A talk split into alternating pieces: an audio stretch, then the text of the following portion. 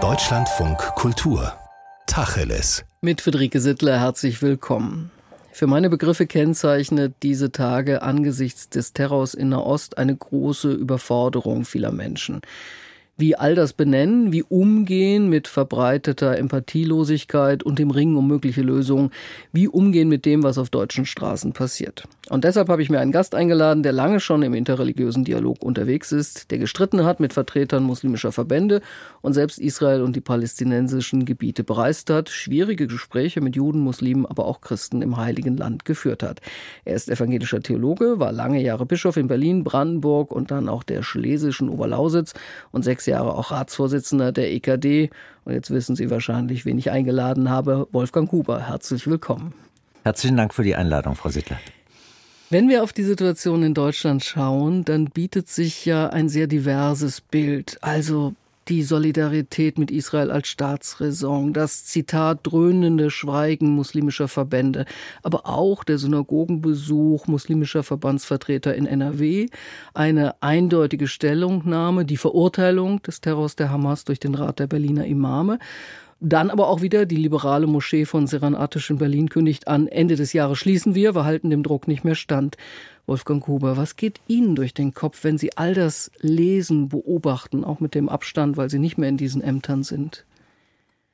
Ja, der Abstand ähm, löst sich auf angesichts äh, dieser Situation. Ich bin äh, selten in so unmittelbarer Weise betroffen äh, gewesen wie in den letzten Jahren. Und man muss es, glaube ich, auch hinsichtlich der eigenen Fähigkeiten, so etwas zu verarbeiten, mal im größeren Zusammenhang sehen. Wir alle haben die Pandemie durchlitten und das noch nicht ganz für viele, die jetzt noch ähm, damit zu tun haben. Wir haben es dann mit dem Ukraine-Krieg ähm, zu tun bekommen, der doch für viele in Deutschland ein wirkliches, für festgehaltenes Kartenhaus zerstört hat. Und nun haben wir diese schreckliche äh, diese schrecklichen Vorgänge in Israel und Palästina und sehen diese Tatsache, dass schon seit Jahren und Jahrzehnten hier etwas ungelöst ist, was schwert und was immer das Risiko in sich hat, dass es sich entlädt, nun in einer so terroristischen Weise aufgebrochen ist, dass man nur empört sein kann, aber gleichzeitig ungeheuer beunruhigt sein muss. Und äh, die Empörung alleine tut's dann auch nicht, sondern wir müssen miteinander fragen, wie kann es denn da nun wirklich weitergehen? Das würde ich gerne mit Ihnen auch noch bereden in dieser halben Stunde. Aber am Anfang würde ich auch gerne mal eine Klärung versuchen. Wir suchen ja alle immer nach Begriffen und man hört in den Nachrichten ganz oft die radikal-islamische Hamas. Das würde ja bedeuten, es ist innerhalb des islamischen Religionsverständnisses das, was die Hamas tut. Oder ich würde ja eher denken, die islamistische Hamas, also religiöser Fundamentalismus und damit ein Missbrauch der Religion. Wie würden Sie formulieren? Ja, ich kann ja nicht generell sagen, dass zu jeder Religion gehört, dass die extremen Formen als nicht mehr dazugehörig angesehen äh, werden. Es gibt Länder in dieser Welt, in denen auch extreme Formen von Christentum keineswegs als außerhalb der Kirchen angesehen werden, sondern unter Umständen in pentekostalen und anderen Formen äh, mitten in der Gesellschaft präsent sind. Und im Islam ist das natürlich in gewisser Weise erst recht so, dass fundamentalistische Neigungen, wie wir das beschreiben äh, würden, im Islam einen integralen Bestandteil bilden und sich eben sehr oft dann auch mit politischen äh, Neigungen verknüpfen, die durchaus auch terroristische Züge haben können, nicht erst seit heute. Aber viele Muslime würden ja genau das von sich weisen und sagen, das gehört nicht zum Islam, das, was die Hamas da tut, dieser Terror. Das äh, gibt es natürlich, aber ich bin äh, doch der Auffassung, dass ähm, in der Mehrzahl der Fälle die Hamas nicht einfach in einer organisierten Form aus dem Islam ausgeschlossen wird. Das kann man nun wirklich nicht behaupten. Also radikal islamisch würde die richtige Bezeichnung sein oder das, doch besser ja, islamistisch? Ja, ich habe ja eine gewisse Neigung zum Wort äh, radikal das ich nicht nur als ein abwertendes Wort ansehen kann, sondern es gibt Situationen, in denen man wirklich den Dingen an die Wurzel gehen muss. Das heißt radikal ursprünglich und dass wir nur noch radikal so verwenden, dass es mit extremistisch gleichbedeutend ist, äh, finde ich sprachlich nicht besonders überzeugend, dass es sich um, ja, beinahe hätte ich gesagt, eine extreme Form von Extremismus äh, handelt. Das muss man allerdings in diesem Fall deshalb sagen, weil es sowohl religiös extrem ist, nämlich sehr fundamentalistisch, und zugleich politisch sehr extrem ist, nämlich jederzeit gewaltbereit. Ich frage deswegen auch danach, weil nach meiner Beobachtung in den letzten Jahren auch so eine gewisse Verunsicherung oder manchmal vielleicht auch ein bisschen Lässigkeit im Umgang mit ähm, Islam und Islamismus zu beobachten war. Mm, das heißt, Islamismus auch mitunter im deutschen Diskurs verharmlost wurde. Das sei doch nur die Verbindung von Politik und Islam und gar nicht so schädlich. Es gäbe ja schließlich auch Christen, die äh, Politik und Christentum verbinden würden. Deswegen bewegt mich das so, weil mein Eindruck war, dass da zu wenig Auseinandersetzung stattgefunden hat, eben auch mit einer redlich gelebten Religion und dann dem religiösen Fundamentalismus, Extremismus.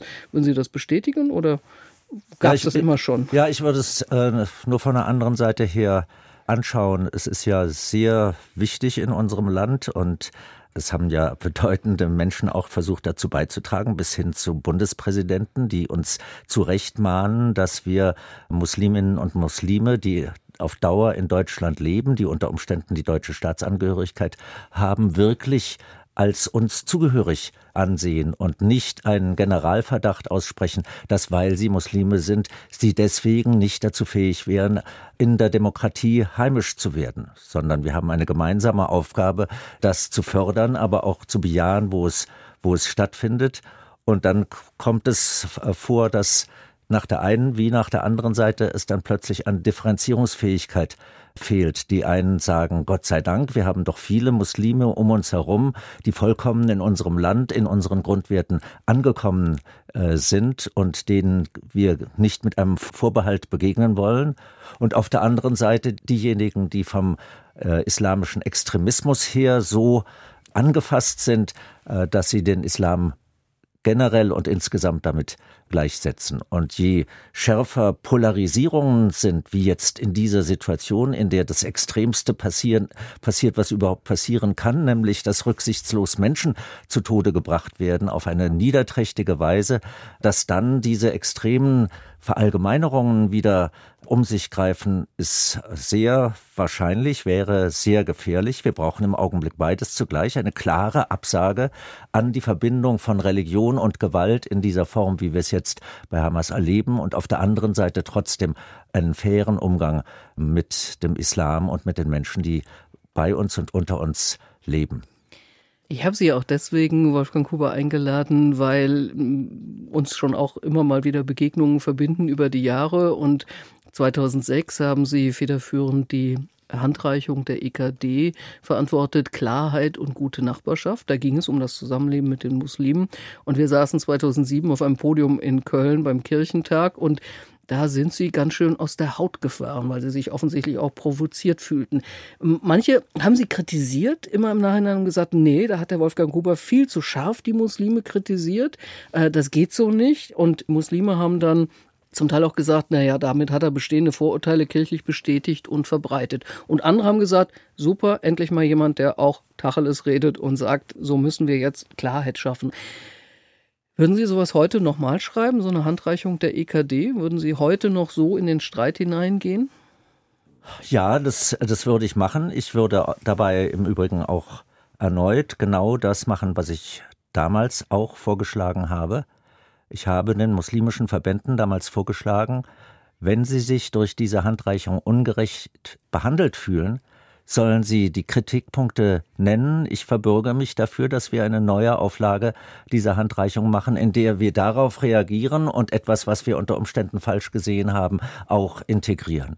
Ich habe damals keine einzige Antwort bekommen auf diesen Vorschlag, der ernst gemeint war. Und das hat mich ein bisschen betrübt, äh, weil das ja die Möglichkeit äh, gewesen wäre, über den Eindruck, da gibt es wechselseitige Vorurteile, über diesen Eindruck wirklich hinauszukommen, indem man auch in kritischer Weise miteinander redet und Fortschritte macht. Unter dem Gesichtspunkt finde ich, dass es einzelne Gruppen gibt, bei denen das heutzutage natürlich sehr gut geht, aber in den harten Kern der von einigen Verbänden, auch das darf man nicht verallgemeinern, ist es noch nicht hineingekommen. Aber auf der anderen Seite, wenn Sie 2006 und heute vergleichen, haben wir nun in unserem Land islamische Theologie in einer ganzen Anzahl von Universitäten, auch hier in Berlin, in der Humboldt-Universität. Und es war für mich eine, ja, eine große Ehre und zwar auch eine sehr gute Erfahrung, dass ich als einer der beiden Vertreter der Humboldt-Universität im Beirat dieses Instituts mit beratender Stimme jetzt eine ganze Reihe von Jahren in der Aufbauperiode dabei sein konnte. Ich habe dort keinerlei Vorbehalte der Vertreterinnen und Vertreter der Verbände mir gegenüber erlebt und habe natürlich auch Ihnen gegenüber keine Vorbehalte gehabt. Wir haben äh, in einer sehr sachlichen und konstruktiven Weise dieses Institut äh, miteinander gefördert und in gewisser Weise aufgebaut. Und das sind Wege, die die heutige Situation in Deutschland mit der Situation des Jahres 2006 so ins Verhältnis setzt, dass man sagen kann und sagen darf, wir sind wichtige Schritte weitergekommen. Trotzdem gibt es Diskurse, wo es dann heißt, gerade wenn man in Schärfe die kritischen Punkte benennt, dann wird es womöglich, spielt es ja rechten Kreisen in die Karten, die dann wiederum die Vorteile gegenüber Muslimen und Muslimas absolut setzen. Und damit, ja, befördert man einen antimuslimischen Rassismus. Das ist ein Wort, das in den letzten Jahren sehr oft gewählt worden ist, in dem Moment, wo es auch darum ging, eigentlich bestimmte Fehlentwicklungen zu benennen, aber doch die Gefahr, das wird dann für alle Muslime total genommen.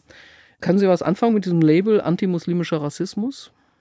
Ehrlich gesagt kann ich damit nichts, äh, also kann ich was damit anfangen, aber dieses Label halte ich für falsch. Warum? Weil es sich nicht um Rassismus äh, handelt, wenn wir mit einer Religionsgemeinschaft zu tun haben, die Angehörige in vielen Ländern, in vielen unterschiedlichen ethnischen Gruppen zu tun haben. Und man kann doch diese Religionsgemeinschaft nicht als ja, ich mag, mag das Wort ja überhaupt nicht, aber als eine homogene ethnische Gruppe ansehen.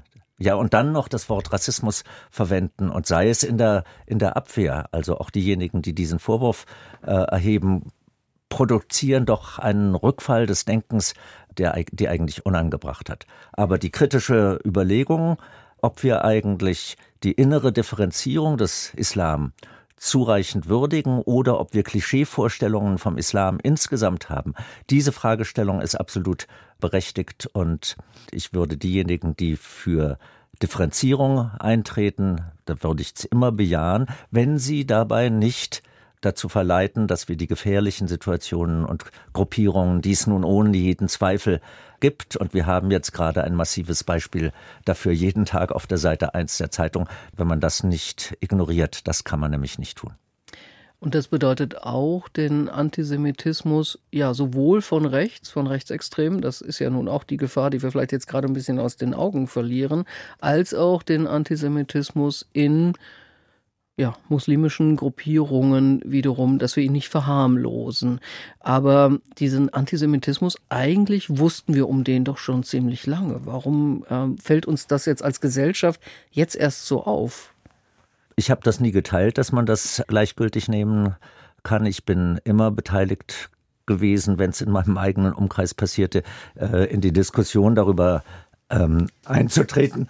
Ich habe mich auch nie damit abgefunden, dass Leute, und zwar auch Jüdinnen und Juden, resigniert sagen, es ist halt so in der ganzen Welt, dass es in allen Gesellschaften 18 bis 20 Prozent Antisemitismus in der Bevölkerung gibt. Und da müssen wir uns irgendwie damit ähm, abfinden, mit diesem ja, mit dieser Resignation habe ich mich nie abgefunden und tue es am allerwenigsten in Deutschland, weil wir in Deutschland eine herausgehobene Verpflichtung dazu haben, Antisemitismus keine Chance zu geben und mit allen Mitteln von der Erziehung angefangen bis zu klaren öffentlichen Stellungnahmen müssen wir etwas dagegen äh, tun.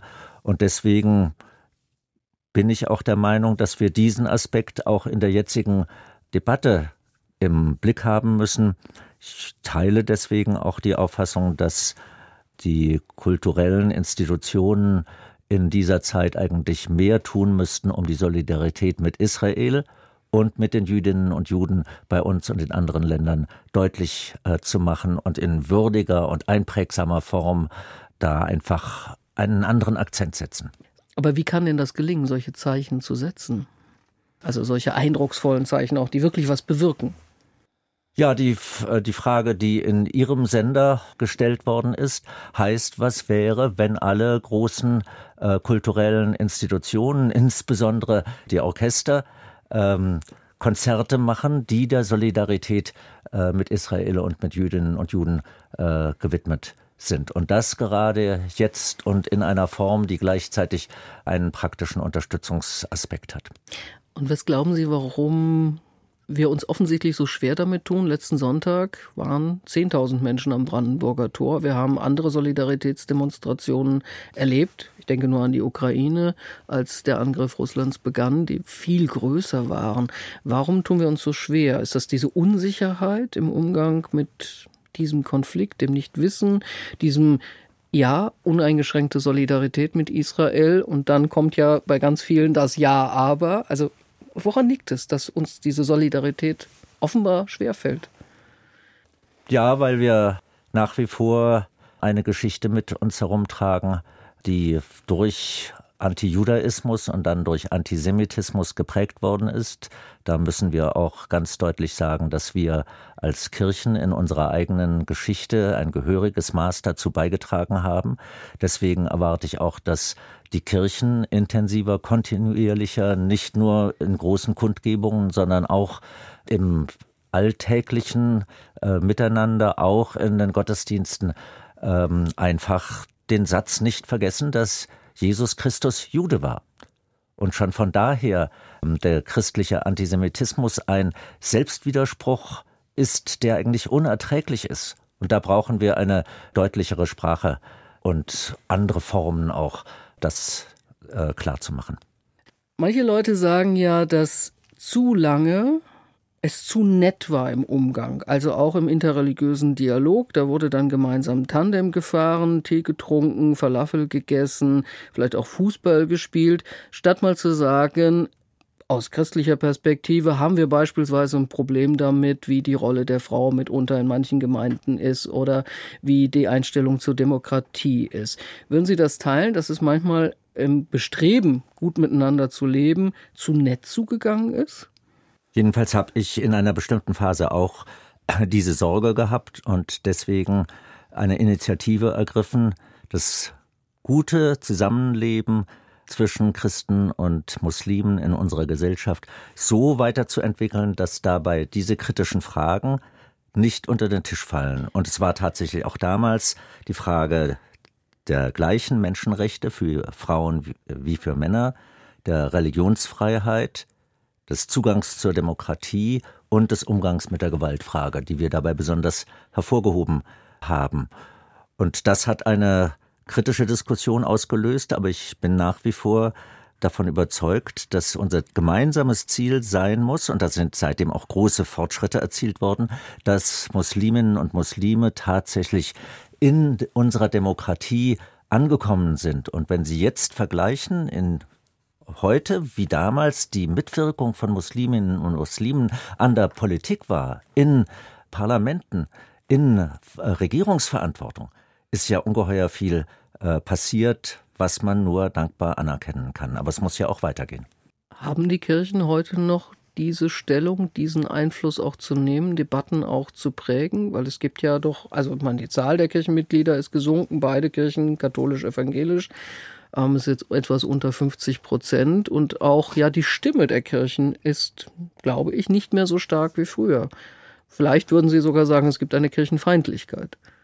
Also wir haben zu lange gedacht, unser Land sei in dem Sinn ein christliches Land, dass es normal ist, dass die Menschen zu einer der großen Kirchen gehören, ein paar nicht, aber dass sozusagen die gesellschaftliche Atmosphäre äh, dadurch äh, geprägt ist und die Kirchen nur das tun müssen, was sie immer getan haben, um diese Stellung äh, zu behalten. Das habe ich sehr früh äh, für falsch äh, gehalten und habe davor gewarnt, dass die Kirchen durch die Vorstellung, die jedenfalls die beiden damals großen Kirchen seien Volkskirchen, Das heißt, ähm, die Kirchenmitglieder sind einfach das Volk, das zur Kirche geht und Ausnahmen bestätigen die Regel. Ich habe relativ früh gesagt, dass wir mit diesem Begriff der Volkskirche uns das zu einfach machen, weil schon seit Jahrzehnten erkennbar war, dass wir auf eine religiös-weltanschauliche Pluralität zugehen, die einschließt, dass wir darin eine säkulare Option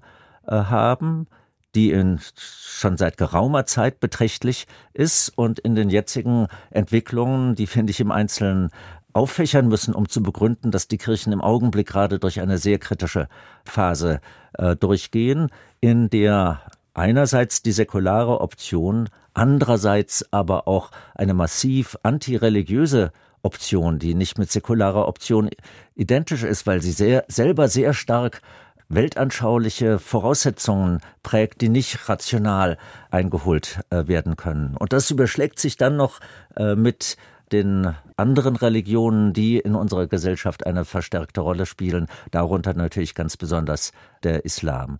Und das Bild der Kirchen von dieser pluralen Realität ist nicht zureichend ausgebildet. Sie nehmen das nicht ernst genug, sondern ja, finden sich ab damit, dass die Gemeinden kleiner und die Zahl der Mitglieder geringer werden, ohne danach zu schauen, äh, was man denn mit all denen macht, die in dieser Entwicklung in einem Vakuum ankommen. Manchmal stelle ich mir die Frage, wohin gehen denn diejenigen, die aus der Kirche austreten? Was ist denn in der Zukunft deren religiöse, weltanschauliche Heimat, wo sie mit anderen auch im Austausch äh, sind? Und von den Kirchen her betrachtet muss man sagen, alle, die aus der Kirche austreten, sind getauft. Also Sie meinen, das sind die Menschen, die zwar mit der Institution ein Problem haben, aber eine religiöse Sehnsucht. Das sind nicht die, die sagen, ich glaube an keinen Gott mehr. Die Fragen haben, vielleicht wäre Ihnen das, manchen von denen ist es zu viel äh, zu sagen, ich glaube an Gott, aber ich habe eine Sehnsucht, ich habe Fragen und ich habe eine eigene Lebensgeschichte mit dem christlichen Glauben, bis zum Alter von, was weiß ich, 25, 45, was alles es gibt. Und es gibt keine Bereitschaft in den Kirchen, äh, diesen Menschen in geeigneter Weise nachzugehen, ihnen Signale zu senden, dass sie als Getaufte nicht vereinnahmt werden, aber für die Kirche wichtig bleiben, auch wenn sie aus der Kirche ausgetreten sind. Jetzt muss ich nochmal den Bogen machen zu dem ja auch Anfang unseres Gesprächs oder Anlass, dem Nahostkonflikt. Sie waren als Ratsvorsitzender ja dann auch mit einer Delegation des, der Evangelischen Kirche in Deutschland in Israel und den palästinensischen Gebieten. Ich glaube, auch das war 2007, 2006 irgendwie. Ich fände, war insgesamt mehr, mehrfach ja. äh, dort. Die Aber dieser, dieser erste Besuch, und ich äh, habe nochmal rausgesucht, Sie sprachen damals vom unbedingten Existenzrecht Israels und gleichzeitig dem Selbstbestimmungsrecht der Palästinenser. Wenn das gilt, wie kann es weitergehen in dieser verfahrenen Situation? Das fragen wir uns ja alle. Ich glaube, die Grundannahme ist immer noch richtig, dass das Ziel sein muss, eine Zwei-Staaten-Konzeption wirklich umzusetzen. Das heißt, die politischen Rechte der Palästinenser genauso anzuerkennen wie die politischen Rechte äh, der Israelis. Das verlangt von beiden Seiten ein, ja, ein großes Durchatmen, das wir leider in den letzten Jahren nicht in zureichendem Maß erlebt haben. Äh, und ähm, natürlich spricht sehr viel dafür, dass das, was jetzt die Hamas geta äh, getan hat, äh, eine solche Entwicklung eher erschwert als erleichtert. Trotzdem bin ich davon überzeugt, dass die internationale Gemeinschaft genau in der jetzigen Situation äh, das wieder in Erinnerung rufen und neue Wege dazu ähm, auftun muss und die Christen sollen, sollen sich daran aktiv beteiligen und die Kirchen haben da auch eine klare Aufgabe. Viele ähm, haben ja wahrscheinlich gar nicht im Blick, dass es unter den Palästinensern eben auch Christinnen und Christen gibt, die ja auch immer in Verbindung auch mit der deutschen Kirche sind, die sie ja auch immer wieder besucht haben. Also dieses ähm, ja ins Gespräch bringen, setzen Sie an der Stelle auch tatsächlich auf die arabischen Christen im, wie Sie es ja sagen würden, heiligen Land? Ja, das, äh, das setze ich und ich glaube, die die Vielgestaltigkeit des Christentums im Heiligen Land, speziell in Jerusalem, kann eigentlich da auch eine große Hilfe sein. Und es ist eindrucksvoll, wie diese verschiedenen christlichen Kirchen auch zusammenarbeiten in der ganzen Spannweite von orientalisch-orthodoxen Kirchen bis hin zu Anglikanern und Lutheranern und der katholischen Kirche mit ihren verschiedenen Institutionen, die sie dort äh, hat. Äh, das ist eigentlich äh, großartig, dass es äh, dies alles in Jerusalem und im Heiligen Land gibt. Und ähm, ich bin jedes Mal froh, wenn ich merke, äh, dass diese Kirchen auch versuchen, auf die anderen einzuwirken und Schritte zum, We zum Frieden äh, ist dem so? Also ich denke mal so an die Grabeskirche, also diese Abgrenzung von verschiedenen Gemeinschaften, also wo ich immer das Gefühl habe, da ist nicht gemeinsam, sondern da ist eher ein ja. Gegeneinander. Ja, also ich glaube, das ist noch zu viel verlangt, dass die dann äh, in der Grabeskirche einen äh, großen Gottesdienst an Karfreitag machen. Auch dann wäre die zu klein dafür. Im Übrigen, da gebe ich Ihnen völlig recht, aber es gibt wirklich sehr gute äh, Initiativen und Versuche auf anderen Ebenen, nicht gerade was den Karfreitag äh, betrifft, äh, die äh, Kirchen zusammenzuführen. Was denken Sie, ähm, wann wird es Wann wird denn der Moment sein, wann wir tatsächlich auch wieder über dieses Zusammengehen, Zwei-Staaten-Lösung etc. diskutieren können, auch über die Rolle Israels? Weil jetzt ist ja genau dieses Problem, dass wir alle wissen, das ist einmalig, was die Hamas da getan hat. Es ist Terror und deswegen gehen wir auch in Schärfe dagegen, wenn jemand sagt, ja, ja, aber und dann kommt quasi so eine Schuldtheorie, die Israelis sind ja selbst schuld. Gleichzeitig wissen wir, wie bedrückend die Situation auch in genau diesen Grenzgebieten ist durch die Absperrung Bevölkerung in Israel zu gehen, um dann in palästinensische Gebiete zu gehen und wieder zurück. Sollen wir jetzt anfangen mit der auch schon wieder Debatte oder braucht es jetzt erst einmal das Zusammenstehen und dieses uneingeschränkt solidarische mit Israel? Also wir brauchen sicher im ersten Schritt Wege dafür, die äh, gewaltsame militärische Auseinandersetzung zu einem Ende äh, zu führen. Ja, es wäre schrecklich, wenn sich das äh, lange hinziehen würde und praktisch politisch ist es natürlich realistisch, was Sie sagen, dass man nicht gleichzeitig Friedensgespräche haben kann, solange es überhaupt keinen Ansatz zum, zum Frieden gibt, aber dass man sie im Blick haben muss. Das wissen wir, dass das in diesem Fall genauso gilt, wie es im Fall der Ukraine auch äh, gilt. Auch da brauchen wir Überlegungen, die über den nächsten Schritt, auch den übernächsten Schritt im Blick hat. Und äh, das ist auch in diesem anderen Fall äh, so. Aber es setzt voraus, dass Situationen herbeigeführt werden, die mehr sind als nur ein zeitlich befristeter Waffenstillstand. Es muss mehr Vertrauen geben, damit solche Schritte überhaupt äh, getan werden. Und dieses Vertrauen ist im einen wie im anderen Fall äh, natürlich zunächst einmal sehr zerstört. Aber es gibt äh, politische Akteure auf dieser Welt, die genau da äh, dann auch äh, versuchen müssen einzugreifen und die Atmosphäre zu verändern. Und für die deutsche Debatte Toleranz, aber Sie bleiben wahrscheinlich dabei Klarheit und gute Nachbarschaft im gemeinsamen ja, Miteinander in Deutschland?